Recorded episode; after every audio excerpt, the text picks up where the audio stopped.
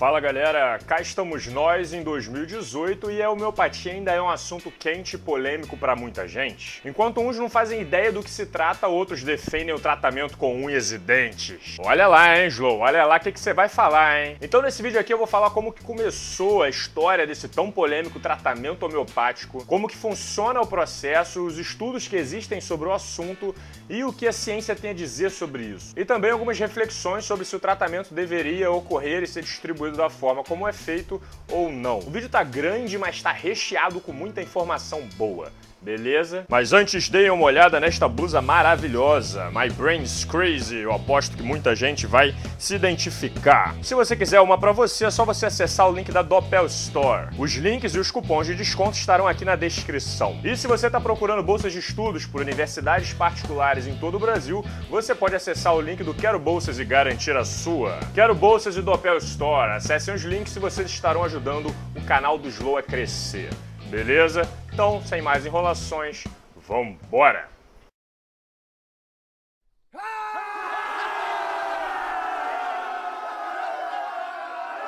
Para a gente entender a homeopatia, primeiro a gente precisa entender o contexto histórico em que ela foi desenvolvida. E eu vou contar para vocês. Século XVIII, Europa, a medicina não era nem de perto, mas muito, muito longe do que ela é hoje. Ah lá, lá, ah lá, lá, tá vendo? Tá vendo? Aquilo ali, ó, lá longe, é a medicina do século XVIII na Europa. A validação dos tratamentos, as técnicas que eram utilizadas, os médicos acreditavam e arriscavam fazer tratamento nos pacientes que hoje seriam vistos como absurdos por todos nós. Ah, então o senhor veio aqui se tratar, né? Você precisa fazer uma operação. Sabe que uma das melhores anestesias que nós temos aqui no consultório é quando a pessoa fica inconsciente. Então eu darei uma porrada na sua cabeça e quando o senhor acordar, a cirurgia já vai ter terminado. Ah! Ih, rapaz, não funcionou. Vamos tentar de novo. Pra você ter uma ideia, uma técnica bastante popular era chamada de sangria. Você chegava no médico, ô doutor, eu tô me sentindo meio enjoado, meio esquisito. Ah, se nós tirarmos uma parte do seu sangue, provavelmente você irá se sentir melhor. O médico então pegava o braço do paciente, fazia uns furos em uns vasos específicos e deixava lá escorrendo sangue até ele achar que já estava bom. E eu nem preciso falar o quanto esse tratamento é meio absurdo e muitas vezes deixava a saúde do paciente pior do que quando ele chegou no consultório. Ou então eles faziam uma mistura de 400 milhões de substâncias diferentes que eles acreditavam que teriam propriedades para curar algum tipo de doença. Se ele se sentisse melhor, bom, mas se ele morresse, bom, não dá para salvar todo mundo, né? Pelo menos a gente tentou. Pra você ter uma ideia, um desses antídotos que foi bastante popular se chamava teríaga, um composto de 64 ingredientes diferentes e entre eles óleos, raízes, sementes e até partes de animais. No meio disso tinha ópio e até carne de serpente venenosa. Hã? Não, não, o que eu tô preparando aqui são medicamentos. Bruxaria quem faz é aquela senhora do 308 tem até uma verruga no nariz. Dizem que esse medicamento foi usado como antídoto para várias doenças durante muito tempo e até foi relatado casos de que ele se mostrava eficiente. Até porque tinha ópio na sua composição, que é de onde a gente tira morfina, então pelo menos como anestésico ele deveria funcionar muito bem. Mas agora, as chances da pessoa desenvolver uma reação alérgica a uma dessas 64 substâncias aleatórias é bastante considerável. E se isso acontecesse, o corpo teria um problema a mais para lidar e a pessoa poderia acabar ficando pior do que antes de consultar o médico. Então, se hoje você já ouviu que os tratamentos da medicina ocidental podem acabar te fazendo muito mais mal do que te ajudar, saiba que essa afirmação é uma herança cultural, digamos, muito bem fundamentada, mas fundamentada em um contexto de pelo menos dois séculos atrás. E foi nesse contexto que a homeopatia surgiu.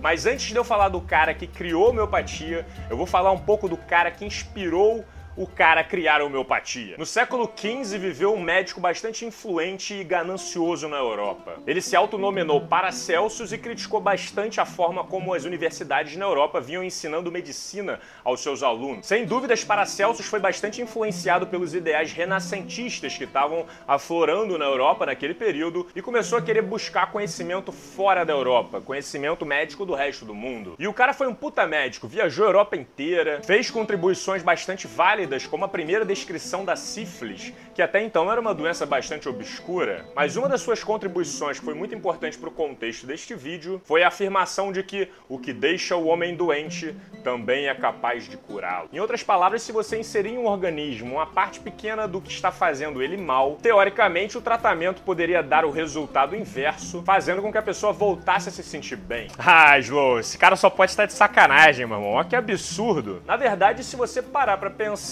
ele não estava tão errado assim, porque é exatamente dessa forma que a maior parte das vacinas funcionam hoje. Você identifica o vírus, extrai proteínas específicas dele e você elabora uma vacina para injetar na pessoa para se curar daquela doença. Assim, o organismo da pessoa identifica essas proteínas, aprendendo a combater esse invasor, fazendo com que muitas vezes a pessoa fique imune àquela doença. E certamente essa descoberta não foi feita ocasionalmente por Paracelso. Desde o século X, muito tempo atrás, os chineses já tinham conhecimento do que eles chamavam de processo de variolação, uma técnica para tratar varíola, onde o médico pegava umas gotinhas do pus que saía da ferida de uma pessoa que estava infectada por varíola, deixava esse líquido que foi extraído secando no sol por um tempo e depois, quando formava um pozinho, as pessoas aspiravam isso.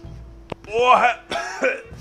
Essa varíola tá potente, hein, cara? Essa técnica dava certo porque os raios ultravioletas do sol quebravam as proteínas do vírus, tornando ele inofensivo. E ao colocar o agente causador dos sintomas dentro do organismo de uma outra pessoa, você acaba fazendo com que ela fique imune a essa doença. Então eu não tenho muitas dúvidas de que a busca de Paracelsus por técnicas médicas que viessem de fora da Europa fizeram ele entrar em contato com a lógica primordial que seria utilizada para criar as primeiras vacinas séculos depois. E foi essa mesma lógica que influenciou um cara chamado Samuel Hahnemann a desenvolver a tão famosa e polêmica homeopatia no século XVIII. Samuel Hahnemann foi um alemão que viveu na Europa entre os séculos XVIII e XIX. Ele chegou a se graduar em uma universidade de medicina e atuou na área por uns anos. Mas, como eu falei, a medicina daquela época ainda é bem diferente do que é hoje. E Hahnemann discordou completamente dos métodos que foram ensinados para ele. Vocês estão de sacanagem? Olha só o que vocês estão fazendo com o cara as chances dele piorar, se bobear, são maiores do que dele melhorar. Quanto é que Hahnemann acabou se afastando da função de médico por um tempo. Não só se afastou, como se dedicou a encontrar falhas na medicina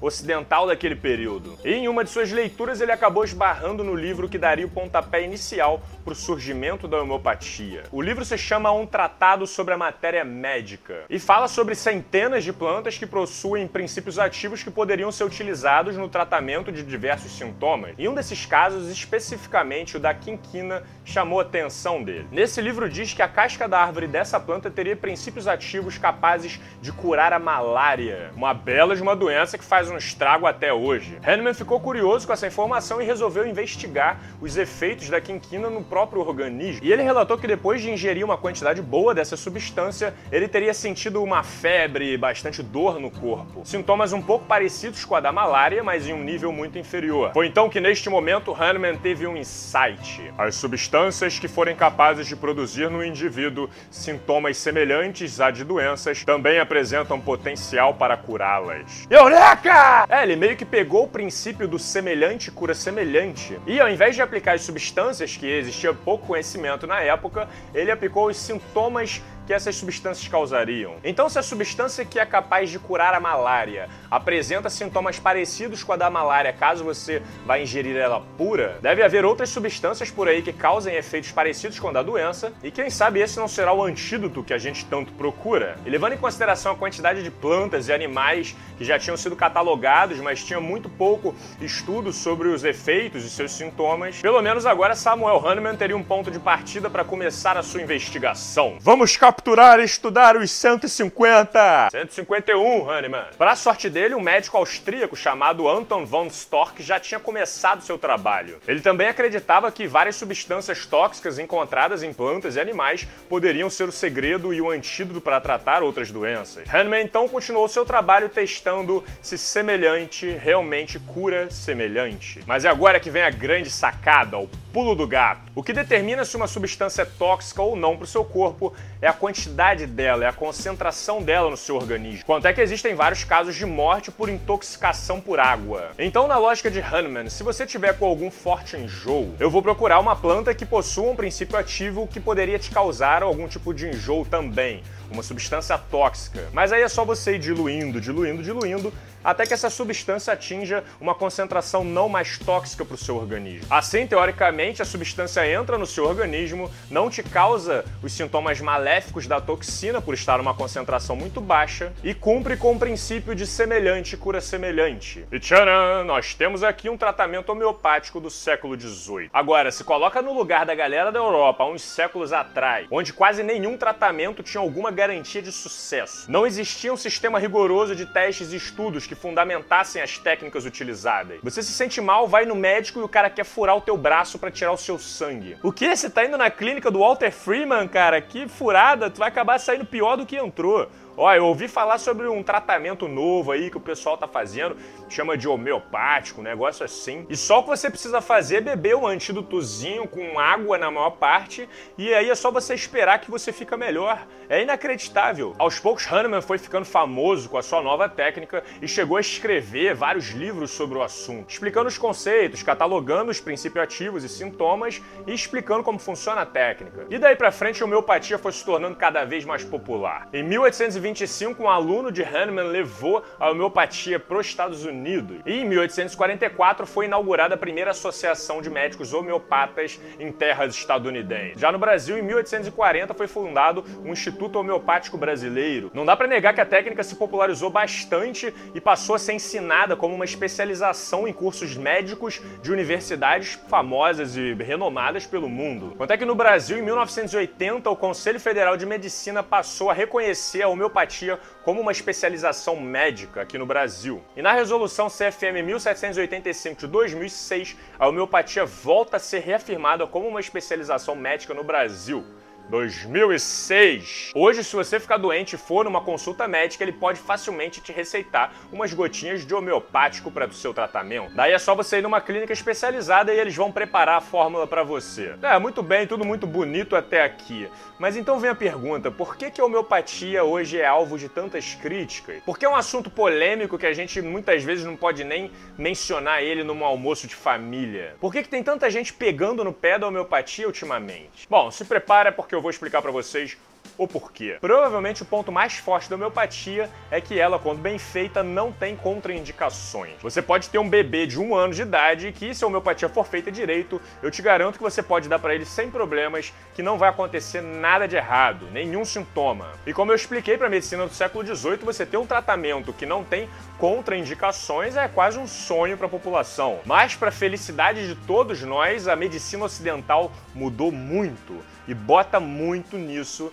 nos últimos séculos. Um dos grandes marcos do século XIX foi o que a gente chama hoje do surgimento da medicina moderna. Graças ao avanço do método científico, da aplicabilidade da ciência, na tecnologia, no registro de informação, a medicina mudou muito e mudou para melhor. Com a aperfeiçoação do microscópio, começaram os estudos de microbiologia, que revelaram que várias das piores doenças conhecidas eram causadas, na verdade, por um agente externo, sendo ele um vírus uma bactéria ou um protozoário. E para isso nós precisaríamos inventar formas de matar esses invasores. Essa seria a melhor forma de se curar dessas doenças. As doenças e diagnósticos começaram a ser analisadas de forma muito mais sistemática, em busca da gente encontrar padrões nessas doenças e tratamento. E vários, meu irmão, mas vários métodos que eram utilizados antes foram banidos e até proibidos pelas comunidades médicas, porque eles não passaram nos testes e se demonstraram ineficientes e às vezes até maléficos. Ó, acabou essa maluquice de indução de vômito para tratar enjoo, hein? Pode parar com isso aí. Hoje você até encontra facilmente medicamentos que são perigosos, cirurgias que têm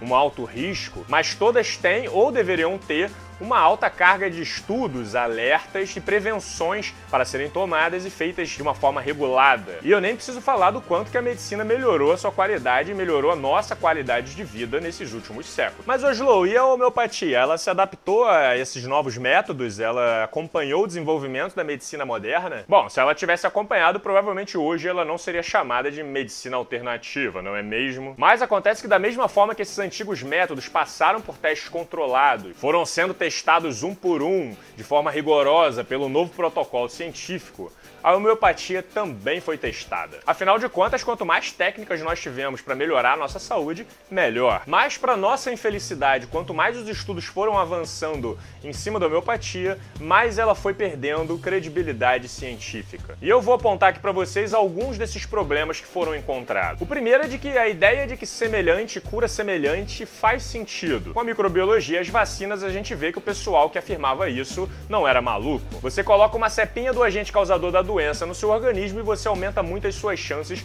de não ser arrebentado pela doença no futuro. Agora, quando a gente eleva essa ideia da lei dos semelhantes para o patamar de sintomas, Aí a coisa fica um pouco mais estranha. Os sintomas hoje são vistos como uma alerta de algo que está errado no seu corpo. E aí que a medicina entra e tenta descobrir o que é que está causando aqueles sintomas. Depois que a gente descobre o agente patológico, aí sim nós começamos os estudos em busca de descobrir uma forma de eliminá-lo do seu organismo, fazendo com que os sintomas cessem e a pessoa volte ao normal. O problema é que a homeopatia não está interessada em conhecer os agentes causadores dos sintomas, porque na época em que ela foi desenvolvida, ninguém tinha conhecimento direito de que esses agentes existiam. Isso daí é maldição, só pode ser maldição. É um castigo divino. Então ela acabou parando no primeiro e mais raso nível de entendimento das doenças, que são os sintomas. O que? Você está com dor no rim?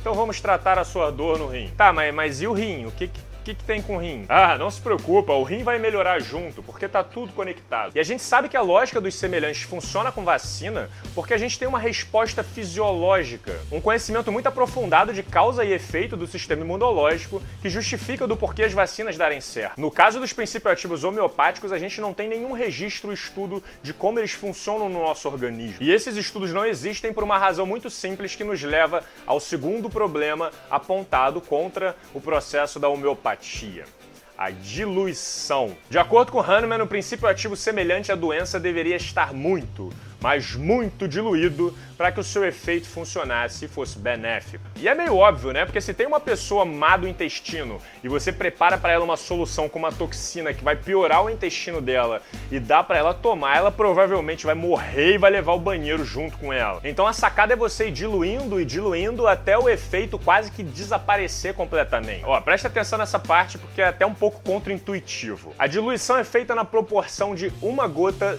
que contém o princípio ativo dentro de 99 gotas de água, sem o princípio ativo. Ou seja, na primeira diluição, 1% daquela solução contém o princípio ativo que te causaria os sintomas semelhantes à da doença. Beleza, então você pega essa solução de 1% e dilui em mais 100 vezes. E depois você pega de novo essa solução e dilui em mais 100 vezes. E assim por diante. Cada uma dessas diluições é chamada pela unidade CH, que é o centesimal hahnemanniano. E é também necessário estar sempre misturando muito bem, porque assim o princípio ativo se dispersa melhor na solução. E esse processo vai se repetindo muitas e muitas e muitas vezes. Algumas receitas utilizam a diluição numa unidade de 6 CH. Ou seja, você faz esse processo da diluição de 1% seis vezes. Se já parece muito, tem algumas soluções que chegam a fazer até com 30 CH ou até mais. Cara, vendo assim em números, fica um pouco difícil de ter noção do quão diluído é essa solução final. Mas se você quiser uma analogia para ficar mais fácil, imagina se eu pingasse aquela primeira gota inicial que contém o princípio ativo no oceano, em qualquer lugar do planeta. E depois de um tempo misturando, você vai numa praia, em qualquer praia do mundo, e pega um copo daquela água. Essa seria a proporção encontrada em uma diluição de 10 CH, uma gota em todos os oceanos. A 30 CH você está diluindo esse princípio ativo inicial em uma proporção de 1 sobre 10 elevado a 60. 60! Eu confesso para vocês que quando eu era mais novo eu ouvia falar sobre soluções e diluições homeopáticas, eu imaginava uma moça pingando umas gotinhas dentro de um copo e misturando da mesma forma como é feita com os remédios hoje. Mas eu não imaginava que essa diluição era uma proporção tão absurda. O Hahnemann chegou a fazer receitas de até 300 CH, mas aí até ele concordou que tudo na vida tem um limite. É, galera, é uma hora a gente tem que parar, né? A gente não pode ficar diluindo essa solução aí infinitamente, né? Pois é, e nisso ele acertou. A parada é que na época o conhecimento de química ainda não era tão avançado como ele é hoje. Mas o que antes era chamado de princípio ativo, hoje nós sabemos que se tratam de moléculas. Moléculas compostas por átomos, ligações, prótons, elétrons. Então, se você pega uma gotinha com princípio ativos ali, Hoje a gente sabe que existe um número limitado de moléculas dentro daquela gotinha. Se você dissolve aquela molécula inicial, tira 99% da água que estava ali, pega esse 1%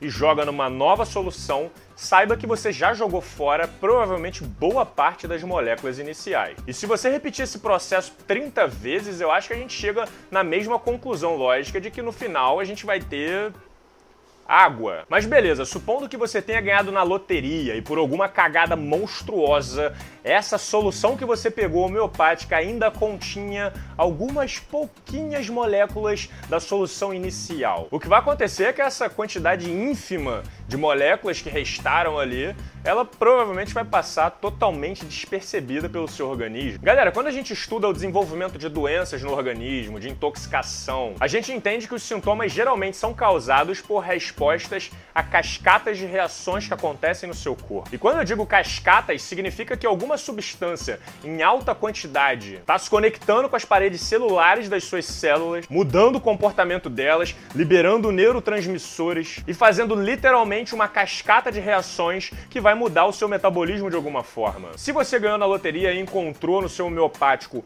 um pedaço da molécula do princípio ativo inicial ali. E se essa molécula conseguir entrar na sua corrente sanguínea e se conectar com alguma de suas células, o que vai acontecer é que uma das suas células entrou em contato com aquela molécula. E acabou. Com exceção de casos de câncer, onde uma única célula surta e começa a se multiplicar doidadamente, uma ou duas ou até cinco células que entrassem em contato com esse princípio ativo não faria absolutamente diferença nenhuma para o seu organismo. E é exatamente por isso que a homeopatia não tem nenhuma contraindicação e até um bebê de colo poderia tomar. Porque o que você está dando para ele é nada mais, nada menos do que água. Quanto é que mais de uma vez várias pessoas já se organizaram para fazer um suicídio coletivo de overdose de homeopático? Eles encheram e beberam garrafas inteiras de uma solução puramente de homeopáticos que teriam utilizado princípios ativos um tanto quanto perigosos como beladona ou até arsênio. Ou seja, se nas gotinhas que o pessoal toma tivesse alguma coisa,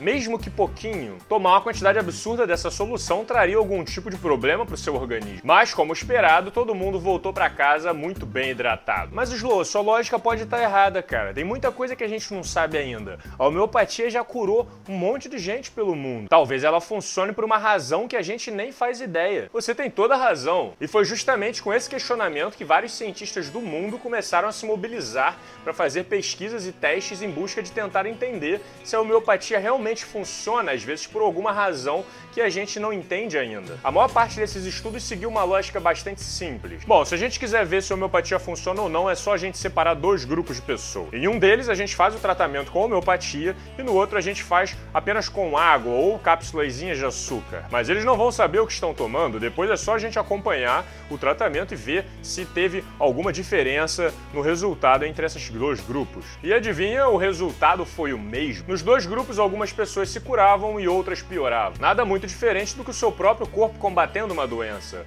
Ou seja, os dois grupos estavam tomando tomando água. Slow, você tá viajando. Tiveram sim estudos comprovando a eficácia da homeopatia. É verdade, em alguns desses estudos, os pacientes que tomaram o homeopático, tendo consciência disso, tiveram um resultado melhor depois de tratamento do que os que estavam tomando apenas água. Mas esse resultado tem uma explicação científica e uma explicação muito boa, por sinal. Em 1955, o cientista Henry Beecher desconfiou que muito da forma como o nosso organismo funcionava seria uma resposta a interpretações da nossa realidade. Por exemplo, se você acredita em maldição e alguém te amaldiçoa, é bem provável que essa maldição surta efeito em você, porque o seu cérebro acredita nisso e você pode acabar desenvolvendo efeitos psicossomáticos. Você está amaldiçoado e nunca mais será feliz. Não, e agora? E agora? E o nome disso é efeito nocebo, quando interpretações do seu cérebro são capazes de causar efeitos negativos no seu corpo. Agora, o oposto também acontece e é chamado de efeito placebo. Henry Beecher desconfiou que muitos dos tratamentos funcionam simplesmente porque as pessoas acreditam que ele funciona.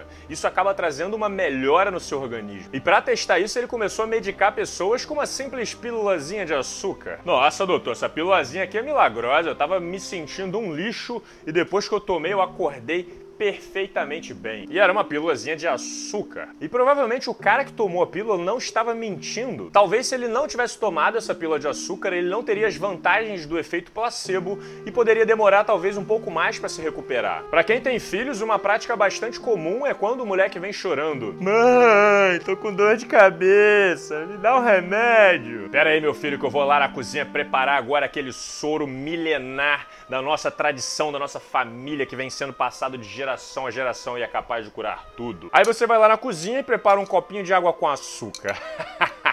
É, essas crianças, elas acreditam em qualquer coisa, né?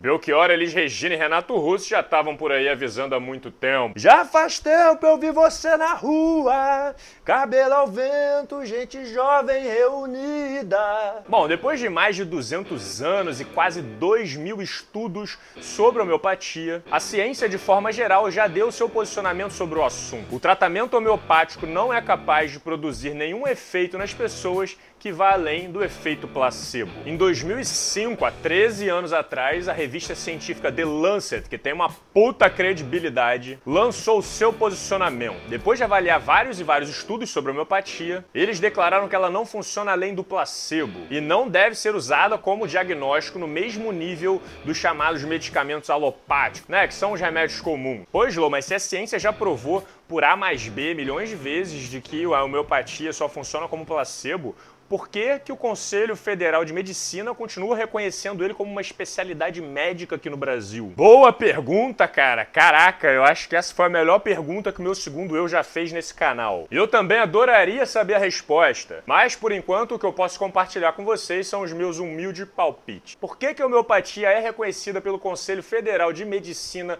como uma especialização médica aqui no Brasil? O problema é que, diferente daquela prática de cura que uma família estrangeira trouxe lá do Tibete, E aplica nos vizinhos da região, a homeopatia conseguiu se entranhar nas estruturas da nossa sociedade ocidental. Como eu expliquei, ela foi por muito tempo uma excelente alternativa à medicina tradicional. E como a ciência e o conhecimento do mundo não era nem de perto como ele é hoje, os resultados com ausência de efeito colateral somados ao bônus do efeito placebo foram muito bem vistos por todos, inclusive pelos médicos daquela época. Por isso a homeopatia foi levada a sério por muito tempo. Várias universidades renomadas pelo mundo desenvolveram cursos, especializações e colégios inteiros focados em aprender homeopatia. E é sempre bom lembrar que quem compõe e faz parte de entidades, por exemplo, como o Conselho Federal de Medicina, são pessoas, ou seja, são seres humanos. E seres humanos não são lá muito fãs de mudar de ideia, né? Principalmente se essas ideias favorecem a vida dele. Então você imagina a quantidade de médicos renomados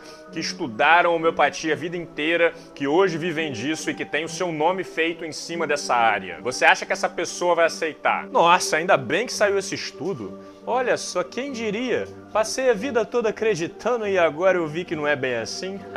Ainda bem que saiu, hein? Aqui, ó. A maior parte deles vai proteger a todo custo a imagem dele. O tempo que ele passou aprendendo sobre esse assunto, mesmo que de forma equivocada. E eu nem preciso dizer para vocês que contrariar o médico aqui no Brasil pode ser um tanto quanto trabalhoso. E muitas dessas pessoas estão lá no Conselho Federal decidindo que a homeopatia deve continuar sendo reconhecida como uma especialização médica, como um tratamento sério e recheado de embasamento científico, o que não é verdade. Além disso, hoje você encontra farmácias especializadas né, de manipulação espalhadas por todo o Brasil. Milhares de empregados e muita grana rodando nesse sistema. Eu não sei se vocês sabem, mas uma consulta com um homeopata geralmente tem o um valor próximo a uma consulta médica comum. Você vai pagar pelo menos uns 100 reais aí para ele identificar o seu problema e te indicar uma receita. Depois você vai lá e ainda compra o remédio, né? Que alguns podem ser mais baratos e outros chegam até uns 150 reais. Ou seja, tem muita grana rodando em torno desse assunto. Então, quando tem muito dinheiro envolvido, a gente sabe que o buraco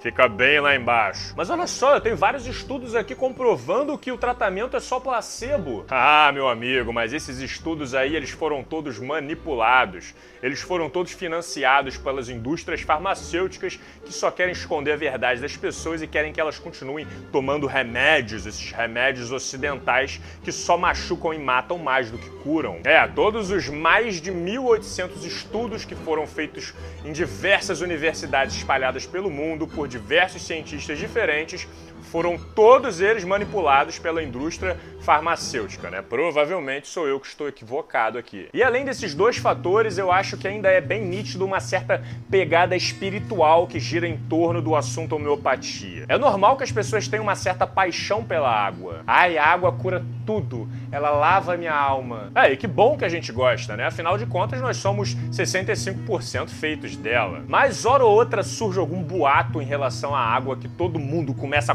compartilhar. Como aquele caso da água que ficou sendo tratada com palavras de amor, enquanto a outra era tratada com xingamentos e energias negativas. Eu te amo. Você é tão linda. É o amor da minha vida. Mas que aguinha de merda, hein?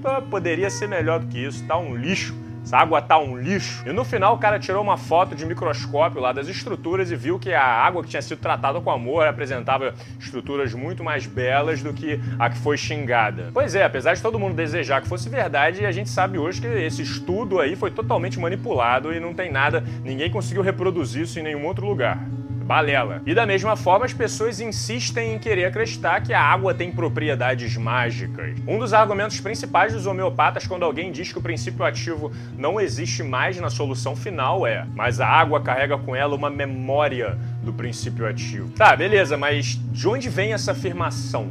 Cientificamente falando, de lugar nenhum. Já tentaram comprovar essa ideia da memória da água algumas vezes, mas nenhuma das vezes conseguiram algum resultado que fosse compatível com a ideia de memória da água que os homeopatas pregam. E ainda bem que ela não tem, porque se a água tivesse algum tipo de memória das substâncias que passaram por ela, nós teríamos hoje um sério problema para fazer o tratamento de esgoto, já que ela teria incríveis lembranças de bosta. Mas como a água é espiritual e cura tudo, muitas pessoas acabam adotando o tratamento homeopático homeopático como uma alternativa para se curar de todos os problemas. Um tratamento espiritual. Mas apesar de todas as críticas, eu tenho que concordar que existe um ponto positivo no tratamento homeopático. Ninguém precisa ser um grande observador para a gente perceber que a nossa sociedade é hipocondríaca e viciada em remédio. Qualquer coisinha, um enjoozinho. Mãe!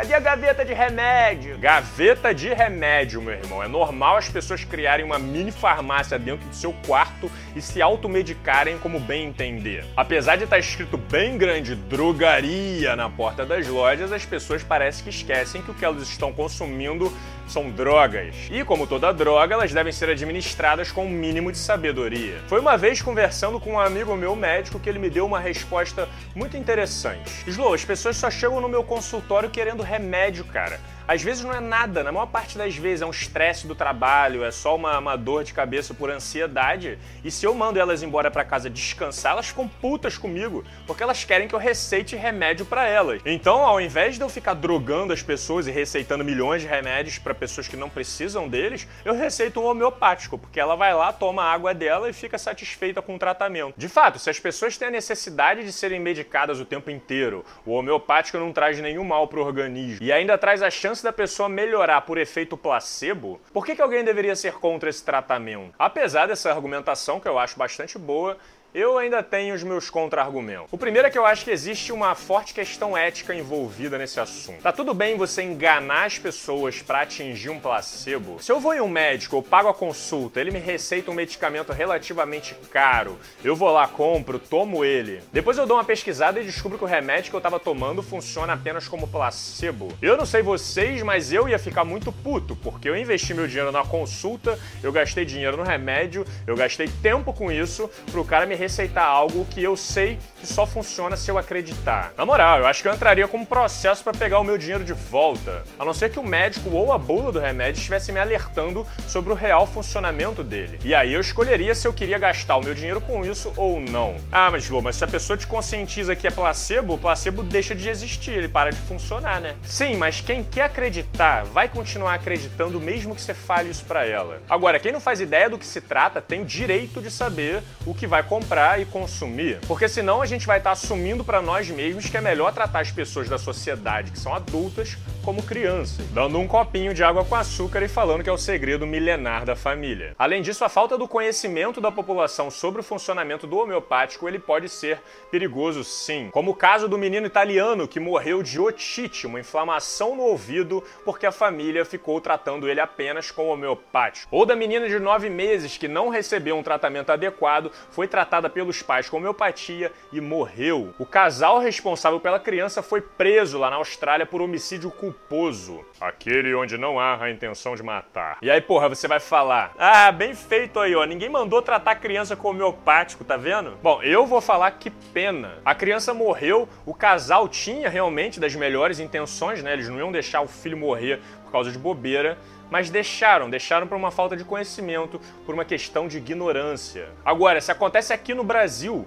como é que a gente vai falar que foi homicídio culposo? Todo mundo ao seu redor falando que a homeopatia é salvação, que os farmacêuticos são enviados pelo demônio para acabar com a nossa saúde, que o Conselho Federal de Medicina reconhece a homeopatia como um tratamento eficiente. E aí, será que é mesmo uma boa ideia não conscientizar as pessoas sobre o que é de fato a homeopatia? Isso sem contar que por não fazer mal nenhum e existirem 40 milhões de receitas diferentes que são preparadas na hora, dificulta muito qualquer fiscalização para testar a qualidade do produto que está sendo produzido. E como a homeopatia trabalha muito com substâncias que teoricamente te fazem mal, se o pessoal erra a diluição ou erra a quantidade do princípio ativo, alguma coisa no processo, isso pode sim te fazer mal e te trazer sérios problemas. A beladona, por exemplo, basta você comer uma folha dessa planta que ela já tem toxina o suficiente para matar um ser humano adulto. E a homeopatia adora utilizar esse princípio ativo da beladona. Um caso bastante sério rolou nos Estados Unidos há muito pouco tempo atrás, onde uma empresa gigantesca de homeopáticos chamada Highland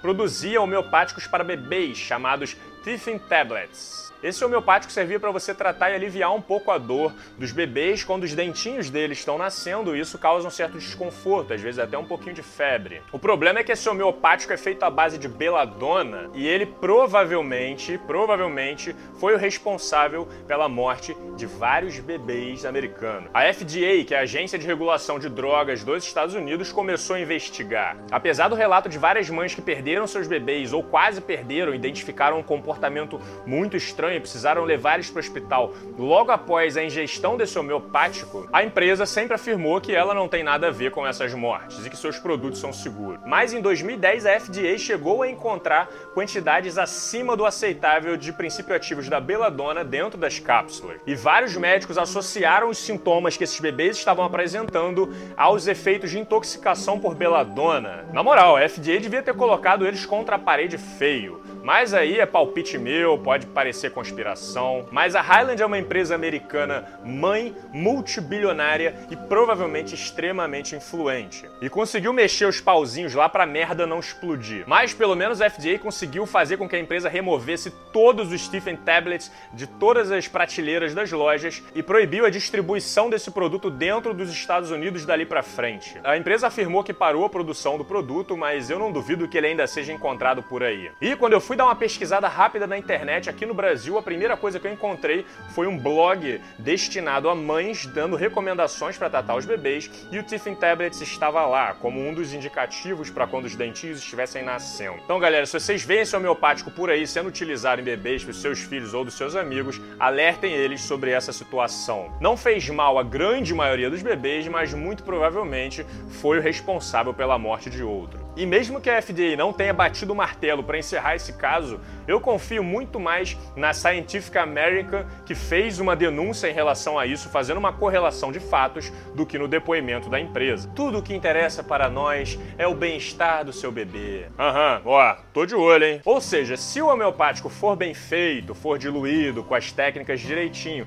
como é o que ocorre na maior parte das vezes, você pode tomar ele tranquilo, pois você estará bebendo apenas água. Agora, se ele tiver sido mal feito, com algum erro no preparo em alguma das etapas, se prepara, pois os sintomas semelhantes à doença que você está tentando curar pode ser que apareçam. E aí eu quero ver você testar se semelhante cura semelhante. Ô, Slow, quem é você para ficar falando sobre isso, cara? Eu tenho um amigo médico que é homeopata, ele estudou isso a vida inteira. O cara ia te dar uma surra de argumentação. Você aí, você na internet, YouTube, não sabe de nada, rapaz. O cara é especialista, doutor nessa porra. Bom, tudo bem, é bom saber disso, porque nesse caso eu tenho uma ótima notícia para o seu amigo. Um americano chamado James Randi está oferecendo um milhão de dólares para qualquer pessoa no mundo que consiga provar, seguindo o método científico, de que a homeopatia funciona além do placebo. Simples assim. Um milhão de dólares, meu irmão. E é sério, eu vou deixar o link aqui na descrição desse vídeo para você conferir e quem sabe lá tentar levar essa bolada. Mas eu sei que o seu amigo não vai porque ele sabe que mesmo com todo esse vasto conhecimento que ele tem sobre o assunto, ele não é capaz de comprovar que a homeopatia funciona além do placebo. Ah, mas eu não preciso ficar provando nada para ninguém. Eu sei o que eu sei e eu tô muito satisfeito com isso. Aham, um milhão de dólares, cara. Vai deixar de ganhar um milhão de dólares se tornar o homeopata mais influente do mundo, porque foi o primeiro a conseguir derrotar, né, comprovar para o James Randi que ele estava errado, apenas porque você não quer provar nada para ninguém. Hã, sei. E o James Randi também sabe. E assim como nós dois sabemos, muita gente pelo mundo está sabendo e está começando a saber também. O Centro Nacional de Pesquisa Médica Australiano lançou em 2015 a sua posição final frente aos homeopáticos. Não é nada mais do que o placebo. Em 2017, a National Health Service da Inglaterra declarou que vai remover a homeopatia da sua lista de investimentos públicos. Os Estados Unidos estão regulando cada vez mais a liberação dos homeopáticos. E vários outros países estão se conscientizando cada vez mais de que a homeopatia não deve ser colocada no mesmo nível que a medicina moderna e não deve ser tratado como tal. Que o povo deve estar totalmente consciente do que eles estão consumindo e de que o governo não deve fazer investimentos públicos para esse tipo de tratamento. Essa verba deve ser direcionada para a medicina que a gente sabe que funciona além do placebo. E é só uma questão de tempo, né? Espero eu que a sociedade se acostume com a ideia do que são realmente os homeopáticos. O Brasil provavelmente vai demorar mais, né? Porque, né? Aqui é Brasilzão, porra! E se esse vídeo foi uma surpresa para você, que passou a vida inteira acreditando e consumindo os homeopáticos, e agora você tá desiludido porque sabe que o efeito placebo não vai mais ter efeito uma vez que você tem consciência dele? Bom, se algum dia você estiver realmente doente, com sintomas brabos e que você precisa de um tratamento adequado, você vai se lembrar desse momento, vai atrás de tratamentos que são comprovadamente eficientes, vai melhorar, vai se curar e vai me agradecer por ter feito esse vídeo. Bom, muito obrigado. Se você quiser mais mais vídeos como esse. Não se esqueça de se inscrever no canal, compartilhar, deixar o seu like. Um agradecimento especial a todos os apoiadores do canal dos Loucos que tornam esse trabalho possível. Nós nos vemos no próximo vídeo. Um grande abraço e valeu!